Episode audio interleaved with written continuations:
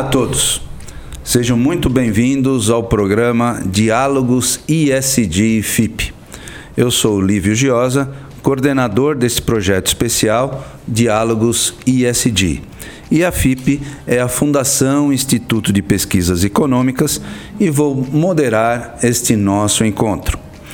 Estamos no 14º episódio, que tem como tema central como as organizações enfrentam os impactos das mudanças climáticas através de modelos sustentáveis de gestão. Este espaço de diálogo e debates tem o objetivo de trazer a vocês, que nos acompanham, o estado da arte da temática sustentabilidade e a aplicação dos fatores ISD das organizações. Lembrando a todos que ESG é uma sigla que representa as palavras em inglês. O E, Environmental, S, Social e o G, Governança. Mas nós podemos falar aqui entre nós também transformar o E em A, que é o A que gera a palavra em português ambiental. Este projeto nasceu da importante participação da FIP na discussão do tema através dos seus técnicos e profissionais, tanto na consultoria pública e privada, quanto na grade de cursos, que apresenta o tema ISD na prática nos módulos básico e avançado. Importante também informar que o programa Diálogos ISD FIP tem o patrocínio da ABRE, Associação Brasileira de Reciclagem de Eletrônicos e Eletrodomésticos e o apoio da Russell Bedford Auditoria, Consultoria, Perícia, Assessoria e Tecnologia da Informação e do IRIS, Instituto ADVB de Responsabilidade Socioambiental, organizações estas que entenderam a importância do tema e os seus impactos junto a todos os públicos com que se relacionam e junto ao mercado. Também precisamos dizer onde estamos.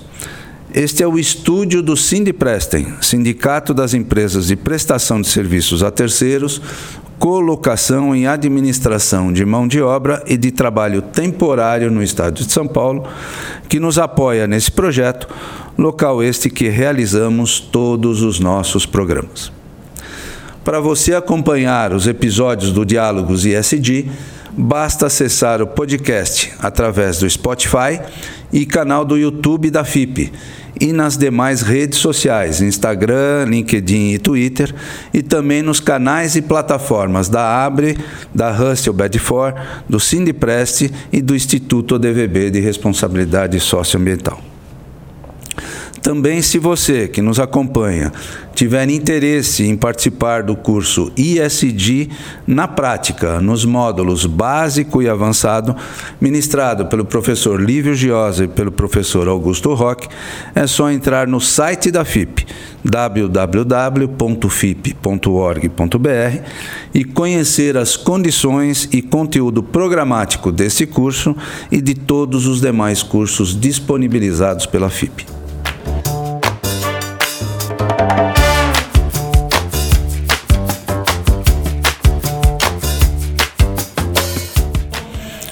Para dar início ao programa de hoje, quero apresentar a todos vocês os nossos dois convidados. O Carlo Pereira, CEO do Pacto Global da ONU Brasil, e o Fábio Feldman, meu querido amigo, tantos anos, ambientalista, administrador e advogado, e que hoje é consultor sênior do Centro Brasil pelo Clima. Sejam muito bem-vindos, Fábio, Carlos, é uma honra ter a presença de vocês aqui no estúdio. Muito obrigado pela presença, viu, meninos? Muito bem, estamos aqui já conversando. E o tema central é sustentabilidade, é o ESG, e vocês todos acompanham que essa temática está na agenda absoluta, na pauta das grandes lideranças, sejam lideranças dos países, das nações, seja das empresas, em todos os cantos do mundo, essa pauta virou presente em todos os, os conceitos e demandas hoje da sociedade. E para que a gente possa entender essa questão. Nós vamos debater aqui vários temas, mas estabelecer essa, esse grande guarda-chuva, né? onde sustentabilidade passa a ser o condutor de uma nova jornada da humanidade. E eu tenho clareza que vocês também estão com essa percepção.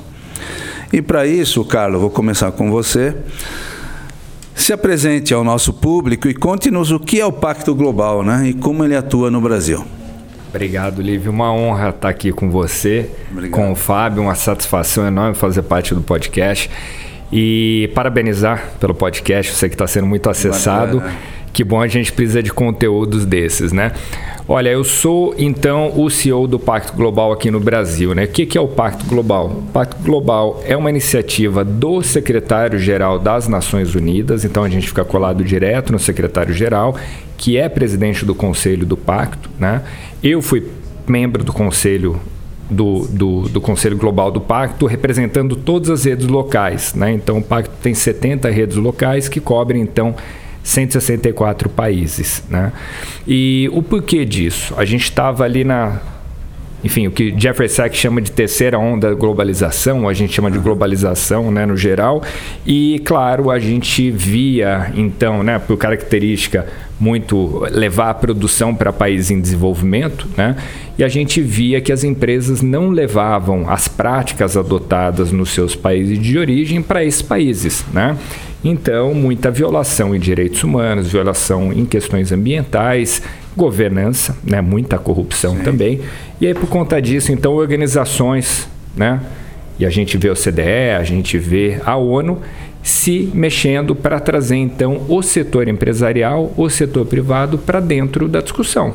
Né? Sim. Então, daí foi nessa onda que nasceram algumas organizações e veio a ideia do Pacto Global 99, o Kofi Annan faz o anúncio lá no Fórum Econômico Mundial e 2000 a gente é lançado então em Nova York. Né? E o objetivo para finalizar essa primeira parte é então isso, né?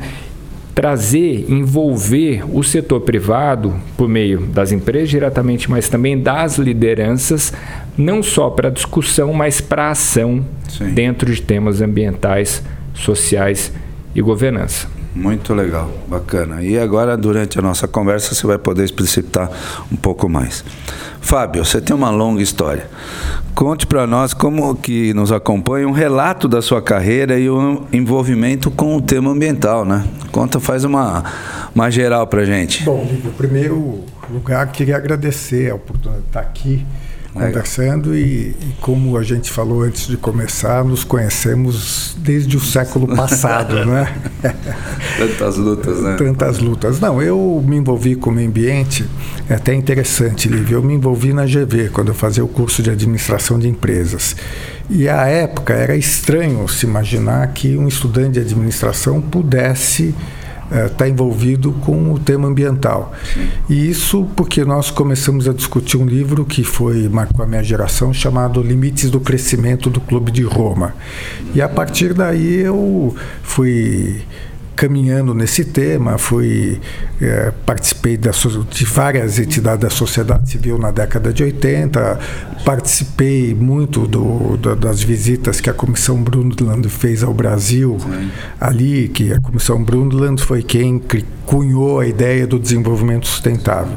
Depois virei parlamentar num período muito importante do Brasil, que foi a Assembleia Nacional Constituinte, e de lá para cá continuo aí discutindo esses temas, tema de meio ambiente, mais recentemente eu estou envolvido, não tão recentemente, o tema de mudança do clima, aquecimento global, que eu pessoalmente acho que é o grande desafio da nossa geração, não é isso? Bárbaro, né? Então essa toda a sua experiência, Fábio, é muito importante a gente agregar aqui nessa conversa também, para você trazer alguns elementos, alguns fatos marcantes que a gente vai até lembrar. Daqui a pouco a gente vai comentar.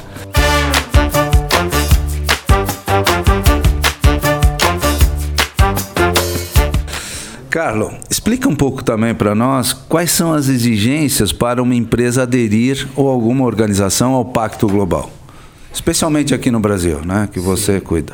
Olha, com relação à exigência é muito simples, né, que é na verdade é uma adesão em si, né?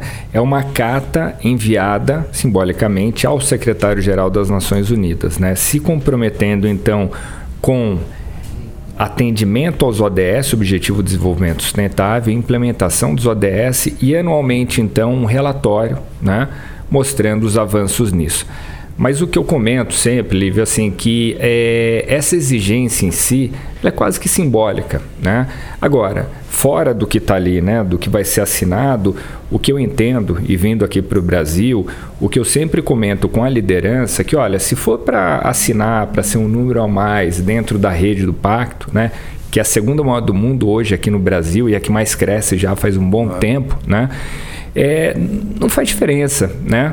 O que a gente precisa e a gente sociedade precisa, mas também as empresas e a liderança precisa é de fato mostrar ao que veio, né? Então agir de fato dentro dos temas, né? O que não dá é só para ser um número a mais ali na rede não, não fazer é nada. Né? E o papel aceita tudo. Né? O que vale é as boas práticas, o que vale é realmente transformar atos em ações diferenciadas, capazes, inclusive, serem relatados, mas consistidos nas, nas boas práticas. Né? Acho que esse é o ponto. Inclusive, Carlos, a gente nota, e esse é um detalhe bacana até para a gente comentar, uh, que muitas vezes as empresas não têm informação clara de como aderir ao pacto. Né? Então, acho que essa oportunidade, até pelo tema estar tá muito bem aquecido no ambiente empresarial, o pacto conseguir mais adesões. Né? Claro, claro, agradeço a oportunidade. Tem o, o site do Pacto, né, que é pactoglobal.org.br, tem um passo a passo ali de como fazer adesão, tá? Sim. Mas, de novo, é muito simples, é tudo ali é, é, pela internet mesmo, pelo site, é muito simples a adesão em si. E aí a empresa recebe algum documento dizendo assim, você está inserida, tal, tem alguma chancela? Alguma... Recebe, né? E, e, o que a gente fez, até pensando nisso, de pensar em ação concreta, né? Antigamente recebia, olha, ok, você faz parte da rede, né? Então a empresa pode usar a marca do pacto ah, como aderente ao pacto. Não é selo né? A gente sempre explica isso, né? porque muitas empresas se utilizam da adesão ao pacto como uma, um selo, algum certificado de alguma coisa. Não, Não é. é. Não é. Na verdade, só está dizendo que você aderiu ali e concorda com aquelas coisas que estão ali. Né? Tá. Agora, é, o que a gente busca é que, de fato, inclusive a gente envia, quando dá adesão em si, a gente envia todo um, um, um pacote ali, né? mostrando as ações, mostrando todas as plataformas de ação que o Pacto tem, os projetos que o Pacto tem, para que a empresa consiga, então, entender um pouco mais, navegar para que consiga aderir e promover impacto efetivo. Tá, bacana, muito bom. Fábio, você foi deputado federal, eu fui deputado estadual e eu tive a honra, isso é uma honra mesmo, de conviver com você como secretário do meio ambiente do, do Covas e eu no legislativo como deputado, né? E você como secretário do meio ambiente na gestão do governador Mário Covas se eu não me engano, e aí você esclarece para todo mundo, você criou o rodízio de carros na cidade de São Paulo, né? Isso é algo incrível, né? É um legado que ficou, era a tua visão da época. Eu me lembro que foi um super debate na sociedade. Conta um pouquinho de como foi ser o secretário do governador Mário Covas e as coisas bacanas que aconteceram nesse período. É, o, eu acho que o importante em relação ao rodízio é o seguinte: Quer dizer, hoje o maior agravo à saúde da população urbana no mundo é a poluição do ar. Sim. Quer dizer, é grave, é desafiadora no Brasil e no mundo. Quer dizer, alguns países têm mais dificuldade do que nós. E daí a principal razão pela qual a gente resolveu fazer o rodízio naquela época eram estudos da saúde da Faculdade de Medicina mostrando, quer dizer, que as gravidade para a população abaixo de 5 anos e acima dos 60. Fabinho, só um minutinho, só abrir um parênteses, só para comentar para quem está nos acompanhando, de quando nós estamos falando isso? Nós estamos falando da gestão do Mário Covas, começou em 95 e foi até 99, né? Então, só para a turma perceber a linha do tempo, olha a, a questão lá atrás que você trouxe para uma discussão bem importante. E, e, eu acho importante, inclusive, Lívio, assinalar essa questão da poluição do ar, porque é um tema que eu acho que o Brasil está discutindo muito pouco. Quer dizer, você tem aí a poluição veicular dos automóveis, que é a mais grave. É, existem perspectivas boas, inclusive é, de carro elétrico ou carro híbrido, enfim, mas a gente tem muito problema de saúde. E aí foi essa história. Na verdade, é, o que marcou talvez a minha gestão no, no governo Covas é que nós estamos vindo da Rio 92. Sim. 92. E, de certa maneira, Sim. nós trouxemos essa agenda para o governo de São Paulo, que foi pioneiro na época, tema de mudança do clima já em 95, antes mesmo do protocolo de Kyoto, biodiversidade, questão dos resíduos, do lixo, enfim, muitos temas ainda estão aí, são desafiadores, e outros temas que a gente tem hoje no mundo e no Brasil, plástico nos oceanos, Sim. enfim. Mas o tema saúde e meio ambiente, eu acho que o Brasil precisa ter mais atenção. Quer dizer, eh, nós estamos negligenciando muito essa relação e ela é importante, Lívia, até para engajar a população. Quer dizer, Sim, a população a, a, tem que saber que o agravo ao meio ambiente normalmente tem uma repercussão direta na saúde das pessoas. É. E é interessante quando a gente discute um pouco dessa questão dos impactos das mudanças climáticas e tal, é entender a relação da, da posição dos cidadãos no mundo no ambiente urbano, Fábio. 84,7% da população mundial mora no ambiente urbano, reside no, vive no ambiente urbano. E essas boas práticas, e que envolve a questão da poluição, uma delas, muitas vezes são um pouco deixadas de lado. Né? A própria arborização das, das grandes cidades, quer dizer, há um déficit absoluto. Isso tudo impacta né? no, seu, no seu modo de ver também. Né? Eu acho que você tem toda a razão. Aliás, uh, no Brasil, quer dizer, em função do desmatamento da Amazônia, que é um desafio da humanidade, porque o Brasil é um dos grandes contribuintes de gás de efeito estufa na atmosfera. Nós somos, nos últimos 30 anos, dos 10 maiores emissores, basicamente em função do desmatamento da Amazônia também do Cerrado. Então, essa agenda acaba, na minha opinião, ofuscando essa agenda urbana ambiental, que é crucial, que é a conservação de água mananciais, Sim, biodiversidade, saneamento. saneamento. destino final, os lixões. Exatamente. O... Então, eu, eu, eu creio que Quer dizer, como para o mundo a questão da Amazônia é fundamental, quer dizer, é um desafio do planeta, não é um desafio do Brasil. Aliás, o Brasil não é o único condômino da Amazônia, né? A Amazônia é um condomínio com outros países. Mas eu acho que nós temos que começar a colocar essa agenda uh, tanto para o governo federal, tanto para os governos estaduais e municipais, porque é o dia a dia das pessoas, como você colocou, afeta a saúde e a qualidade de vida. É. E esses temas que estavam nem, que nem sempre estão na agenda do, do, do, das pessoas ou do poder público, eles são muito relevantes, como você colocou, é. né?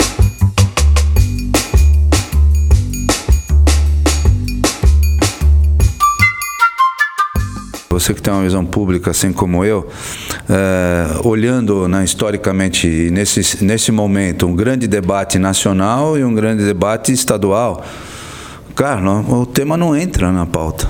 O tema não entra na pauta. Eu tive a oportunidade de conversar com todos os candidatos.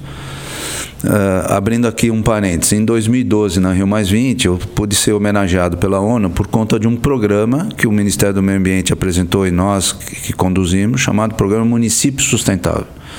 Esse programa teve uma super relevância e tem um objetivo de trazer para o município, município as boas práticas, como você está colocando agora, Fábio, mas com metodologia, com ênfase às transformações sociais, equilíbrio ambiental, equidade social, desenvolvimento sustentável.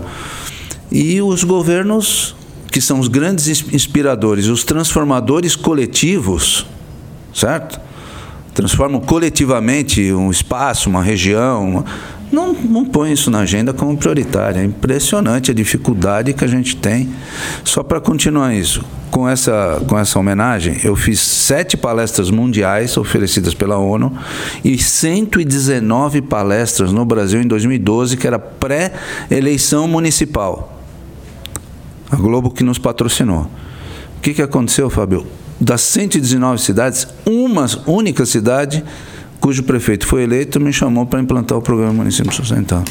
Então é está muito distante ainda. O poder público não adota medidas consistentes. Se você né? me permitir uma é observação, é eu nesses últimos meses eu estou muito envolvido com os tribunais de contas, uhum. é, tanto da União, quer dizer que é o tem, tem se engajado quanto os tribunais de conta dos estados. E por que isso? Porque nós estamos tentando, enfim, fazer com que na prestação de contas dos estados e dos municípios entre temas como esse. Uhum. Quer dizer, e você sabe que se você não tiver as suas contas aprovadas ou se você tiver a sua conta rejeitada, isso pode trazer uma repercussão de inegibilidade, que é uma maneira de fazer com que os prefeitos e os governadores levem sistemas a sério, porque é isso que você falou. Quer dizer, é um tema que não está na agenda do poder público, quer dizer, de maneira geral, quer dizer, governadores têm um papel relevante e mesmo na questão do clima, porque você, o Brasil tem um compromisso internacional, que é o compromisso brasileiro de cumprir até 2025 e 2030, né? Porém, parte da, da, da, das ações não são do governo federal, parte das ações são dos estados e dos municípios. Então é importante isso que você está colocando, porque isso vai ter que entrar. E colocar os tribunais de contas, eu acho que eh, pode representar potencialmente que foi o Ministério Público há 30, 40 anos atrás. MP, o Ministério Público hoje é um protagonista relevante no tema ambiental, nos interesses difusos, quer dizer, e reconhecido pela sociedade. Quer dizer, eu acho que talvez os tribunais de contas possam vir a exercer esse papel, é, que é isso, quer dizer, resíduos, lixão que você falou. Como é que o prefeito está vendo lixão? Uhum. Quer dizer, ele está uh, implantando alguma política pública, está cumprindo com a legislação federal, estadual ou mesmo municipal. Então agora eu estou nessa etapa para enfrentar essa omissão, ver se é possível que os tribunais de contas coloquem na sua ação de fiscalização esses nossos temas. Boa, muito bom, bem bacana. É, eles estão puxando para si a, a, parte dos ODS, na né, Agenda é, 2030 em si, e isso é um está sendo um papel muito relevante, né? E nessa linha ainda que o Fábio está comentando, a gente tem se aproximado, né, do STF, STJ e do Ministério Público também por meio do Conselho Nacional do Ministério Público, discutindo muito a questão da mudança do clima, muito a questão do desmatamento, né? Porque, por exemplo, o Ministério Público tem um papel muito relevante, né? Inclusive tem parceria com o MAP Biomas, por exemplo, que todos nós conhecemos, mas uh, falta equipamento na ponta muitas vezes, né? Ou falta até essa tradução, né? De, por exemplo, do que essas ferramentas trazem de dados para que você consiga ali é, internalizar de fato no Ministério Público e tomar ação, né? E, e, de novo, tomar ação, claro, de maneira tempestiva, né? Então isso acaba faltando. Então a gente está estabelecendo essa parceria, né? E para que a gente consiga então de alguma maneira, primeiro, né? Tanto o STF quanto o STJ também a gente tem, claro, é, é, algumas pessoas ali que são mais afeitas a esses temas, né? Mas a gente sabe que o nível de discussão poderia ser mais alto. Né? Então a gente estabeleceu esse grupo ali para que a gente possa discutir um pouco mais esses temas. Né? Pensando em, claro, todos os desafios que a gente tem, mas também nas oportunidades. Né? E, por exemplo, crédito carbono, tal, que a gente vai debater um pouco mais esse tema, que eu tenho uma visão que às vezes é um pouco heterodoxa do tema, né? principalmente no meio empresarial mas para isso, né? para que a gente consiga debater de maneira mais ampla e se estruturar e dar segurança jurídica também para quem queira né? É, investir sim, nessas sim. questões aqui Só no Brasil. complementar, né? eu acho que o papel do pacto, e você, como tem uma boa influência na sociedade, nos vários pontos que vocês atuam, e eu tenho feito também um pouco desse trabalho, é a percepção do seguinte: a empresa a organização privada normalmente toma a frente dessas grandes transformações. Né? E o assunto sustentabilidade tem, um, tem historicamente a empresa que vai empurrando o tema para frente. Mas ela muitas vezes deixa de pressionar o poder público. Então, dentro do nosso programa Município Sustentável, as empresas passam a fazer parte de um comitê de pressão no governo naquele município. E o nosso caso, que foi relevante de implantação, que foi na cidade de Atibaia, nós criamos um comitê de sustentabilidade empresarial. E esse comitê tratava junto com o prefeito, botava o prefeito junto, o presidente da Câmara, para que as medidas pudessem ser observadas via empresas e, e por transformações coletivas da própria prefeitura. E isso deu uma. mexeu com a, a sociedade local. Né? Todo mundo entrou no jogo porque viu todas as partes envolvidas e diante de um mesmo de um mesmo propósito.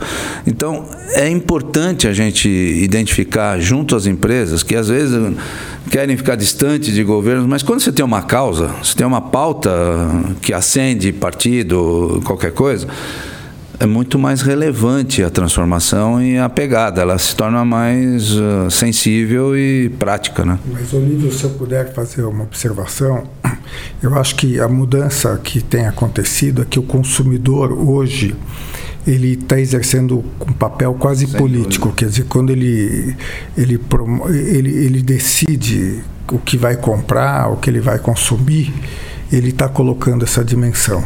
E o investidor também. Então, eu acho que para as empresas, como colocou o Carlos aqui, é, é uma oportunidade e quem não tiver atento para isso corre um risco muito grande. Total. Quer dizer, é um risco reputacional e concreto, né? É que é uma mudança cultural, na minha opinião, que é de uns anos para cá relevante, quer dizer, e ela muda porque, quer dizer, o, o, setor empresarial nessa agenda ele tem, como você colocou, um potencial de transformação gigantesco. gigantesco. É isso mesmo. É, e, e, trazendo um pouco de número para isso, né, o o barômetro da confiança, né, da Edelman, que assim todo mundo usa, né, o secretário-geral, a, enfim, muita gente usa mundo afora e que faz a pesquisa ali, né, acho que são 33 países, o Brasil também é pesquisado. E aí é interessante, né? Porque hoje a figura, e não estou dizendo que eu concordo, tá? Pelo contrário, eu acho que é, não deveria ser assim no mundo ideal, né? Mas hoje a figura de maior confiança é o líder empresarial, a líder empresarial, né? O que eu acho que, de novo, uma certa distorção do que a gente entenderia como se fosse o, o, o entende como se fosse o mundo ideal, mas enfim, é o que se tem ali. E aí o que acontece, Liv e Fábio, o, o, o 80% da população mundial, né, e esse número é igual no Brasil, média e número no Brasil, eles esperam que a liderança empresarial venha à frente para falar de temas da sociedade, clima, uhum. outras questões, mesmo que não esteja alinhado ao negócio. E nessa mesma ordem de grandeza, 80%, espera então que as empresas tomem ação e, de novo, mesmo que não esteja alinhado ao negócio. Né? E isso reflete, e se me permite um, um, um minutinho a mais para contar de uma história que eu vou tentar incutar mas um pouco disso que o Fábio estava comentando, né? A experiência que eu tive há três anos, né? É, os consumidores, o que é clássico, né? Consumidores no Reino Unido pressionando por conta de desmatamento, etc, etc, né? E aí o que acontece? As grandes cadeias, elas passam, varejistas, passaram a ser pressionadas por investidores por conta disso.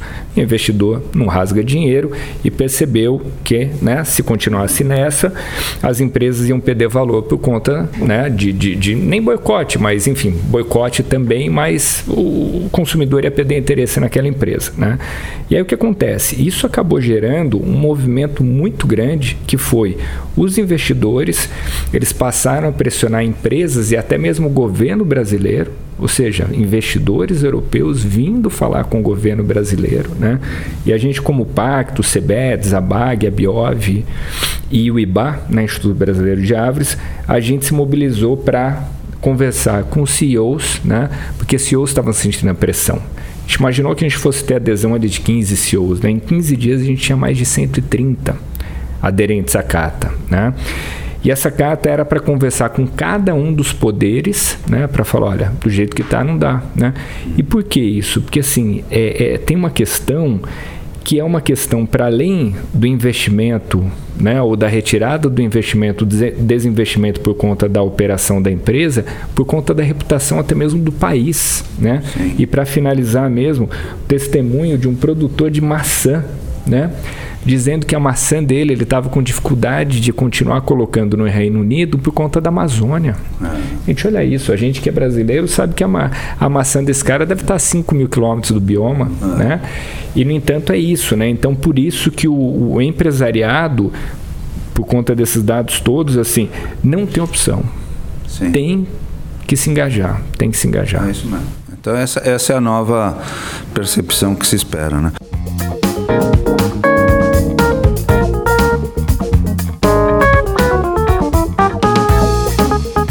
Fábio, continuando aqui os nossos temas, os estudos científicos demonstram as evidências da participação do homem no contexto das mudanças climáticas. Mas há, ainda há muita gente que contesta isso. Né?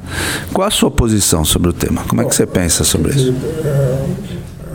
Deixa eu fazer uma retrospectiva. Talvez uma das criações mais geniais do século passado foi o painel intergovernamental de mudança do clima, o IPCC até mesmo porque o IPCC não produz ciência. É, muita gente fala que produz, não produz. Ele compila a ciência do mundo e uma Traz coisa... esses cientistas para fazerem parte do board de, de, de comitês de, de informações. É, né? E mais, ele, ele faz um sumário executivo que é apreciado pelos governos. E muita gente diz, ah, isso é negativo. Eu acho positivo porque os governos assumem compromisso com aquele resultado. E o primeiro relatório foi de 90, em que havia dúvida da participação da humanidade, a ação antrópica. Hoje, do ponto de vista da ciência, essa dúvida não existe mais. Tem gente que não acredita em clima, diz não, não é, não é a participação do homem, porque quando diz isso, quer dizer, está dizendo em outras palavras, pode continuar usando combustível fóssil, pode continuar desmatando. Não, a ciência hoje reconhece a participação da humanidade humanidade. E mais do que isso, Lívio, eu acho que o grande desafio da nossa geração é agir, porque Sim. nós temos uma janela de oportunidade 2025, 2030, que é o que é hoje, Agora. 2050, para não evita, para evitar o pior, que é o aumento da temperatura do planeta acima de 1,5 ou 2 graus Celsius.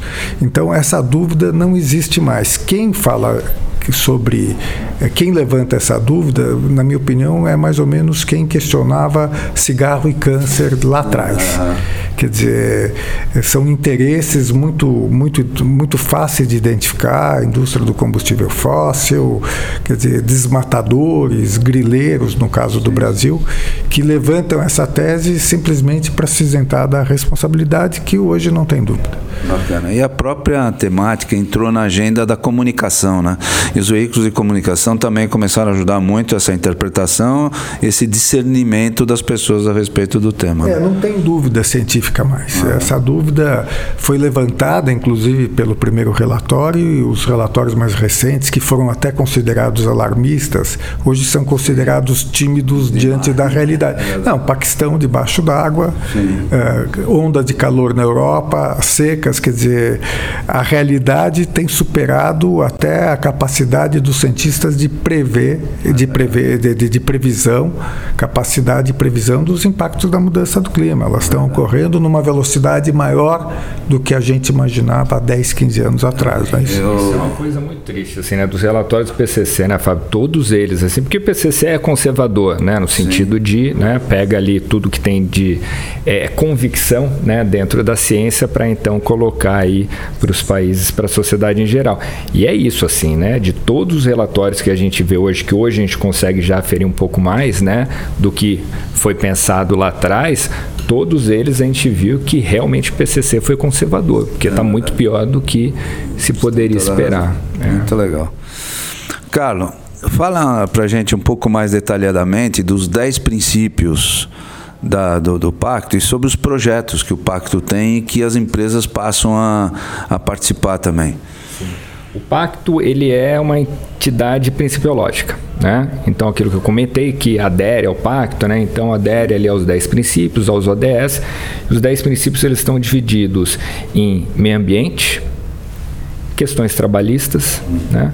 Direitos humanos e o décimo princípio que é anticorrupção. Né? Lembrando assim, gente, que o pacto não, obviamente não inventa nada, não reinventa nada. O que ele faz, na verdade, é traduzir tudo que a gente trabalha dentro das Nações Unidas para o setor empresarial. Né? Então é tão simples quanto isso. Mas, de novo, é base, é princípio. Né?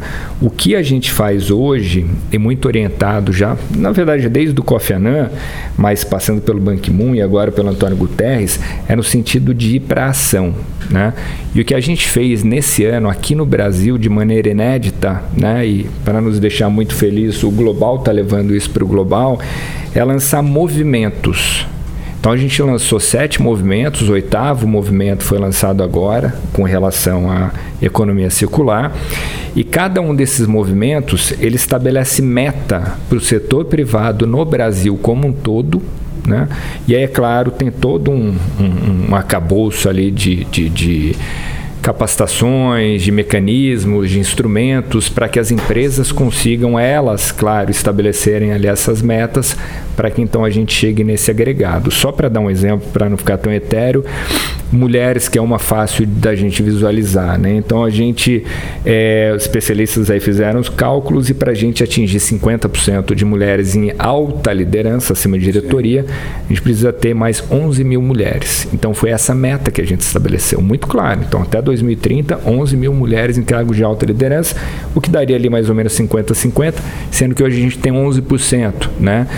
E aí, é claro, de novo, a gente tem uma, um acabouço de instrumentos junto com ONU Mulheres e outras organizações para que as empresas, primeiro, consigam entender o que, que é isso, né? porque parece simples, né? só colocar o um número ali ou faz alguma ação afirmativa, mas muitas vezes não é. Se ainda tem resistência cultural, etc, etc. Então, e além desse movimento, a gente tem sete outros e só para exemplificar e não detalhar, a gente tem dentro, bom, todos os temas eles sobrepõem, né? A gente tem que ter essa clareza, né? Então, clima, é claro que afeta de maneira desproporcional, por exemplo, mulheres, crianças, né? Pobres, então, pobres, sem dúvida nenhuma, os idosos. Então, claro que as populações mais vulneráveis são afetadas proporcionalmente. Então, a gente tem movimento também para água, né? E que trata então não só da redução do consumo, mas trata também de adaptação. E a gente tem um movimento para clima, né? Que a meta que foi estabelecida é reduzir 2 gigatoneladas de dióxido de carbono equivalente até 2030 no Brasil por empresas brasileiras, né?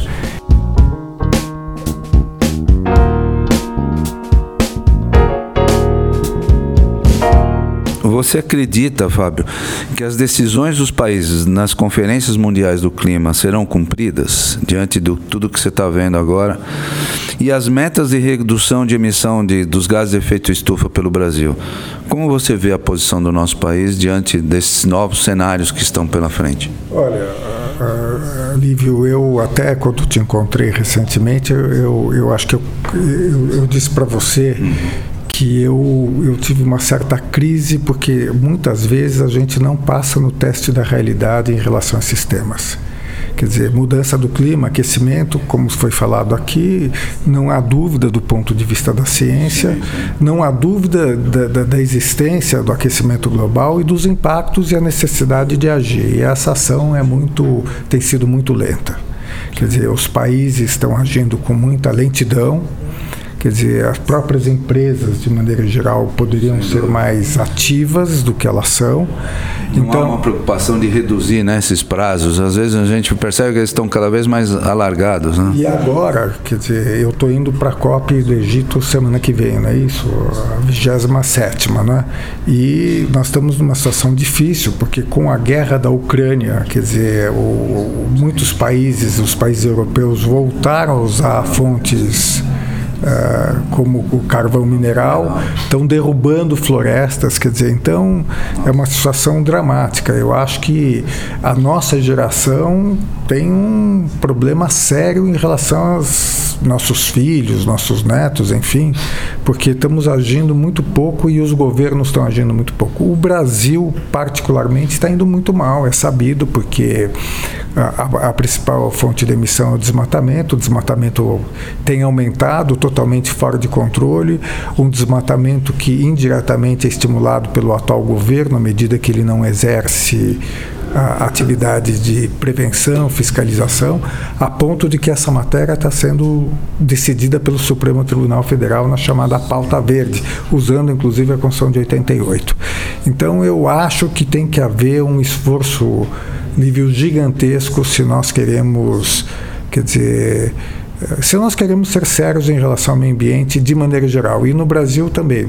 A gente está falando de resíduos, eu contei para o Lívio que eu fiquei meio desanimado, eu fui para Manaus, todos os igarapés em Manaus cobertos de lixo, todos, sem exceção. Daí fui visitar dois municípios ali que, em tese, tinham um aterro controlado. Na mentira, tinha lixão a céu aberto e Lívio e Carlos, eu vi, chegava o caminhão de lixo, a população que morava ali disputando com os urubus. Então, acho que o Brasil tem que mudar a chave, o Brasil tem que levar os nossos temas mais a sério, quer dizer, de maneira geral, não apenas o poder público, como foi colocado aqui, mas o próprio setor empresarial. Quer dizer, eu acho que ah, existe uma lei política nacional de resíduos sólidos que determinou o fim de lixão, é de 2010, mas eu acho que as empresas também têm que assumir maior responsabilidade, que a lei aprovou a ideia, o princípio da responsabilidade compartilhada, que, na minha opinião, diluiu a responsabilidade.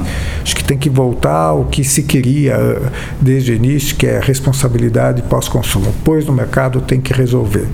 Então, espero que o Brasil compreenda, inclusive, como o Carlos falou, a oportunidade que tem. Quer dizer, a oportunidade de um lado e o risco, como você colocou, que, quer dizer, por que, que uma parte expressiva do agronegócio está preocupado com o desmatamento, que eles estão sentindo dificuldade de acesso ao mercado europeu. Os chineses, que sempre são complicados, né, isso, também estão dizendo que eles vão passar a fazer exigências. Então, isso, esses temas têm que incorporar, serem incorporados no modelo de negócio. Perfeito. Quer dizer, não é altruísmo, não é filantropia, é modelo de negócio. E aquele que, por exemplo, adere ao Pacto Global e não faz, tem que saber que está assumindo um risco. Quer dizer, quem promete, faz greenwashing, maquiagem ambiental, hoje corre um risco gigantesco. Uh, que pode ser questionado, como inclusive tem sido no Brasil e fora do Brasil, que hoje uh, tem um, um, dado interessante, Lívio, que você tem questionamento de ações de empresas uh, que atuam em países como o Brasil, que estão sendo questionadas nas cortes europeias, corte americana, que eu acho que abre uma avenida inclusive de consultoria, de ajudar essas empresas, Lívio, a compreenderem o que, que nós estamos falando, o que você está falando. É verdade, é verdade. Esse, esse é, um, é um novo desafio mesmo. E vai ser bacana, você vai também na, na COP? Quando vocês estiverem lá, né, perceber se as influências da guerra né, estão serão debatidas, né? Provavelmente isso vai estar numa das pautas principais lá para fazer as avaliações uh, quanto às metas e o que isso está influenciando para não cumprimento eventualmente. Não, né? até porque o Acordo de Paris, ele, que, que foi o Acordo de Paris? Cada país assume compromisso. O Brasil tem um compromisso que a gente chama na sigla NDC, muito arrojado até 2030, inclusive estranhamente acabar com o desmatamento ilegal até 2030 2030, que é estranho, porque ser ilegal já não poderia ser admitido, não é isso? Quer dizer, e, mas a regra de Paris é cada cinco anos aumentar a ambição. E nós vamos ter uma COP que eu acho, vou usar, quer dizer, a perspectiva desanimadora, exatamente porque a guerra está justificando a volta ao combustível fóssil. E mais do que isso, uh, Lívio, eu acho que a capacidade dos próprios europeus de preverem uma guerra e uma situação como essa. Quer dizer, enfim, o lado positivo é que, por exemplo, no Brasil, a gente, nós que somos lá de, lá de trás, imagina, na década de 90, imaginar o papel que a Solar tem hoje Sim. no Brasil, quer dizer, eólica. Esse é um lado para não desanimar, quer dizer, é você tem na matriz energética hoje uma participação um que há, há 30 anos atrás era considerado papo de ecologista, de ambientalista. Hoje não, está aí e como negócio. Eu acho que esse é o dado talvez importante, quer é dizer, se salvar o planeta não for um bom negócio, vai ser muito difícil. E olha que eu não sou do setor empresarial, mas tem que transformar que eu acho que o que você faz Práticas na FIP. sustentáveis em, em negócio. Em né? negócio, é e bom negócio. Bom negócio. É isso mesmo.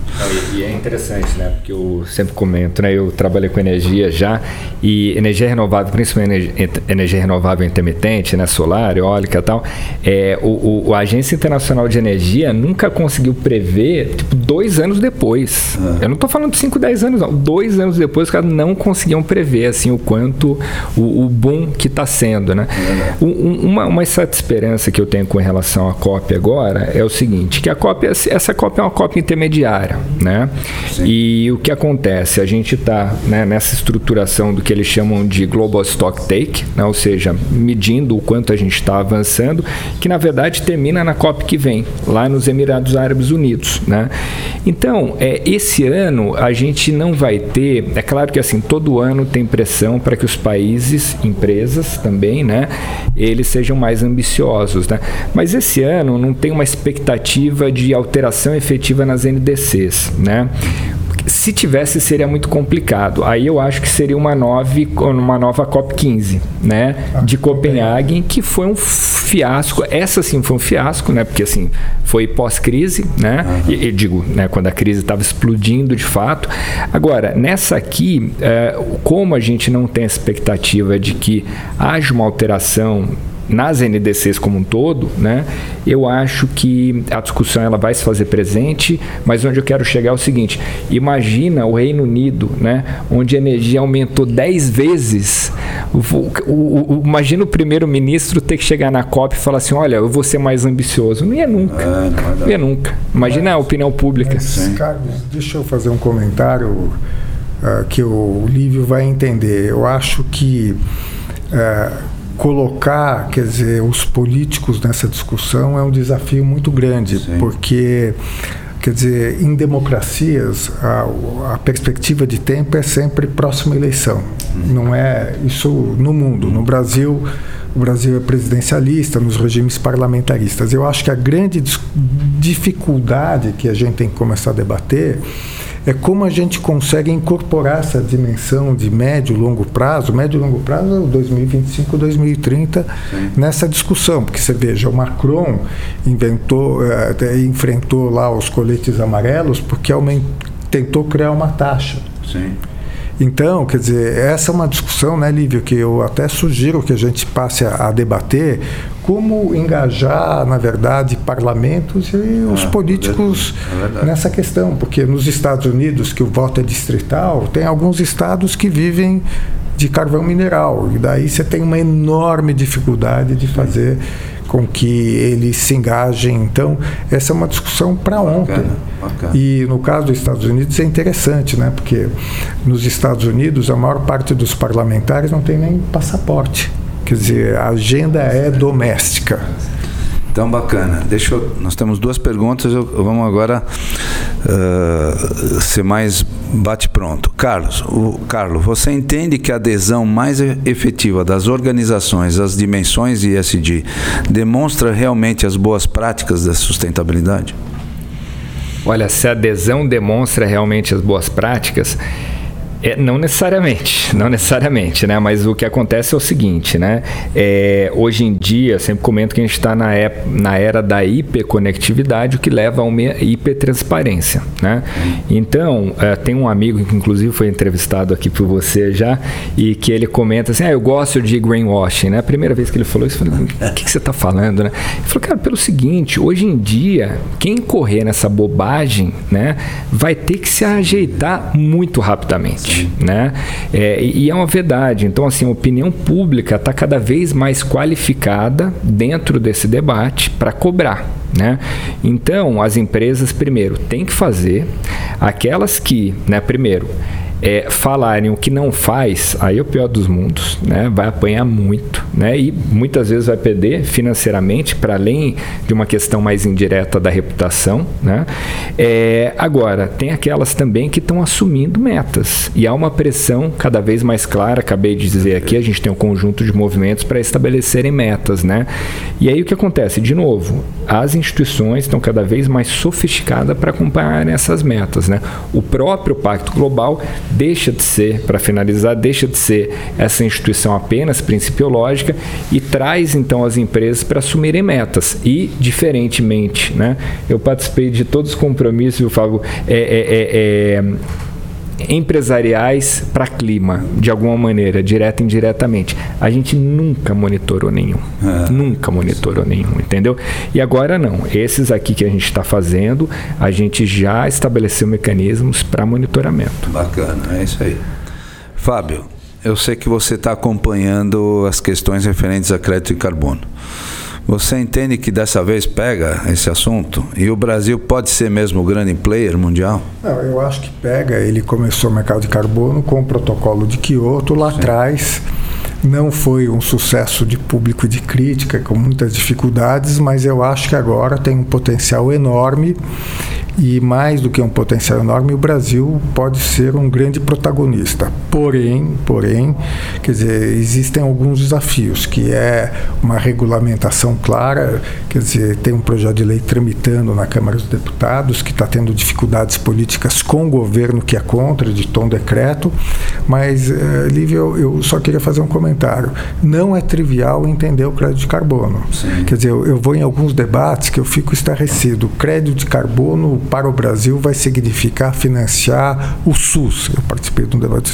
Isso é loucura, é loucura. Quer dizer, para se ganhar com crédito de carbono, você vai ter que investir, vai ter que ser sério. Quer dizer, e, o, e no caso do Brasil vai depender muito do cumprimento da, do compromisso brasileiro, porque o Brasil pode ser um grande exportador de crédito de carbono, porém o Brasil pode ter que usar esse crédito de carbono para atingir, não o crédito, a redução do carbono para atingir o seu compromisso internacional. Bacana, e isso bacana. permite assim o, o assim concordo né é, é um instrumento muito bacana né mas eu fico um pouco preocupado com a discussão no Brasil né é, as empresas brasileiras que veem isso como a panaceia não é não é né? E assim, crédito carbono, ele é uma coisa ali adicional, é uma coisa que vai, né, ajuda na educação. O MDL, né, o MDL no, no âmbito do mecanismo, mecanismo de desenvolvimento limpo, no, no âmbito de Kyoto, o objetivo dele era mais educar do que qualquer outra coisa, transferência de recursos e transferência de tecnologia, né? Ele nunca foi pensado para resolver a questão. E aí, só para muito rapidamente, eu vejo muito essa discussão principalmente no setor privado aqui no Brasil, de um lado, né, que o crédito carbono vai resolver a questão do clima, não vai. Uhum. E do outro que vai deixar as empresas assim, vão, vão enriquecer. E tudo também. Não, vão enriquecer. Não vão. O crédito carbono é coisa complementar. E aí uma e coisa que eu e transitória, né? e transitória. E agora, uma coisa que eu vejo que as empresas pedem oportunidade, né?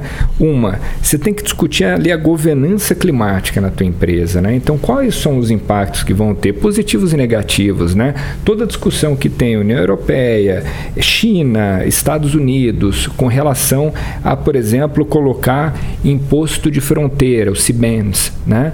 Qual que é o efeito disso? Não necessariamente vai ser negativo, mas você tem que fazer essa discussão, né? E eu vejo muita empresa assim, não discute nada de carbono ou de clima, da mudança do clima em geral, discute só o crédito de carbono, né? Então eu, eu, eu, eu fico com um, um, pouco preocupado de ser uma discussão quase que diversionista muitas vezes, sabe? Mas sem dúvida é uma ferramenta muito boa. É, é um momento que a gente vai viver agora, como o Fábio e você estão dizendo, novos caminhos aí do crédito carbono e até um entendimento melhor da dimensão que ele vai representar, né? É isso. Gente, você vê, o bate-papo vai, vem e a gente já está chegando no final do nosso episódio. Vou dar um minutinho para vocês fazerem o seu recado final. Vou começar com você, Carlos. Obrigado, só agradecer, uma honra enorme estar aqui com vocês.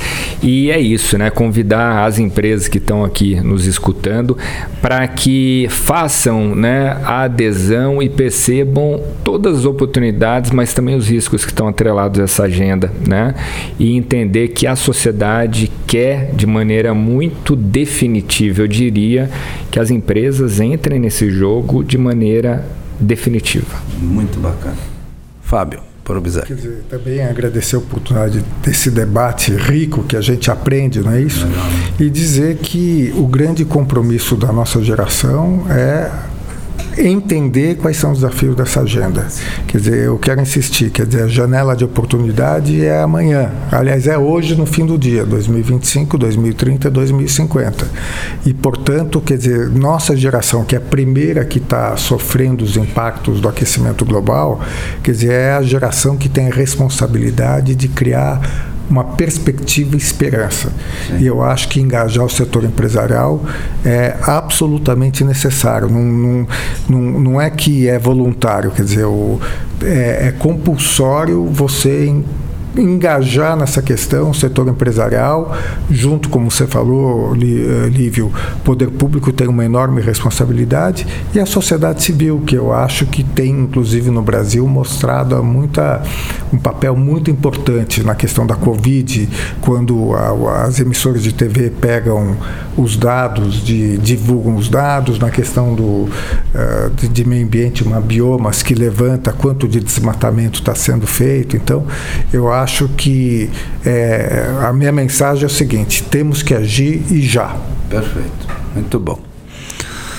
Vamos fazer aqui os nossos agradecimentos, especialmente à diretoria da FIP, na pessoa do seu presidente, professor Carlos Luque, a diretoria da ABRE, na pessoa do seu presidente, o Sérgio de Carvalho Maurício, as diretorias da Russell Bedford e do Instituto ADVB de Responsabilidade Socioambiental, a diretoria do Cineprest, que nos acolhe neste estúdio, na pessoa do Vander Morales, seu presidente, aos nossos técnicos, ao Zé Carlos, o Beto, o Gustavo e o Rob, Robson, a nossa equipe de apoio, Ali Monteiro, aqui presente, o Augusto, o Zé Fernandes e a Michele, e ao time da GBR Comunicação que nos apoia muito também nesse nosso projeto.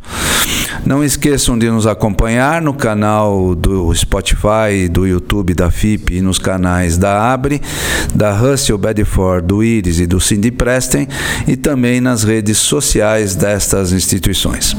Agradeço aos nossos convidados, vocês foram perfeitos, foi um debate super acima da média. Muito obrigado aí pela participação e também a você que nos acompanhou neste Diálogos ISD FIP, com patrocínio da Abre e apoios da Russell Bedford, do Cindy Preston e do Instituto ADVB de Responsabilidade Socioambiental.